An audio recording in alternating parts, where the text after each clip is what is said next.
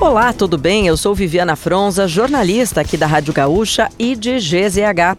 Não conseguiu acompanhar as principais notícias de hoje, terça-feira, dia 24 de outubro, ou das últimas horas?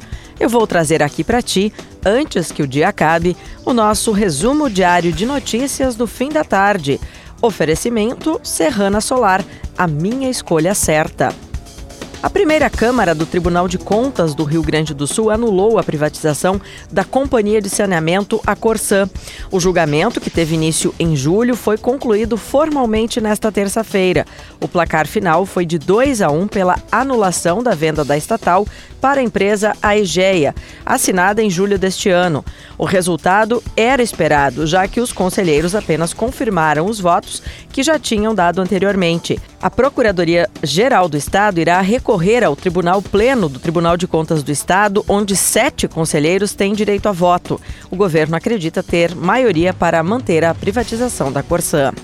Comissão de Assuntos Econômicos do Senado Federal aprovou nesta terça-feira o projeto de lei que prorroga a desoneração da folha de pagamentos de 17 setores da economia até o final de 2027. A medida em vigor vale apenas até o final deste ano. Com ela, empresas dos ramos de indústria, serviços, transportes e construção podem ser tributados de 1 a 4,5% sobre a receita bruta, em vez de pagarem 20% sobre os salários dos empregados. O texto também inclui a desoneração da folha de pagamentos de prefeituras de até 142 mil habitantes. O projeto de lei seguirá para votação no plenário do Senado. O corpo do homem que estava desaparecido desde que uma balsa naufragou no rio Uruguai foi localizado nesta terça-feira. A balsa, conduzida por Flávio Tobaldini, se deslocava do município de Alto Bela Vista, em Santa Catarina, quando virou na cidade gaúcha de Marcelino Ramos no dia 18 de outubro. Outras duas pessoas estavam na embarcação e conseguiram se salvar. A balsa transportava um caminhão carregado de tijolos. Segundo a Brigada Militar, o corpo de Flávio estava já sem vida na superfície, a 20 quilômetros de distância de onde ocorreu o acidente.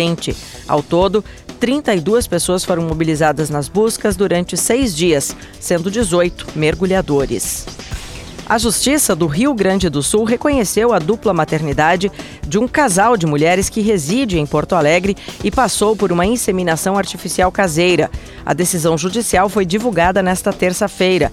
Elas aguardam gêmeos, com previsão de parto para a partir da próxima semana.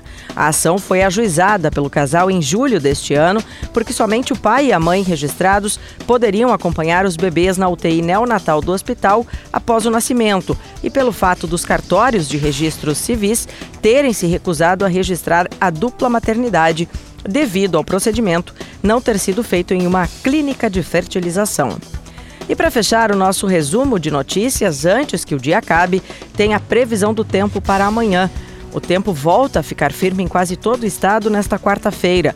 A condição será de sol entre algumas nuvens. Apenas a divisa com Santa Catarina tem alerta para chuva e ventania. O dia deve começar com temperaturas mais baixas e que não devem se elevar muito ao longo da tarde.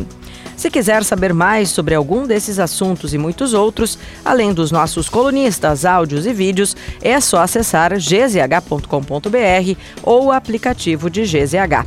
Amanhã a gente volta aqui antes que o dia acabe.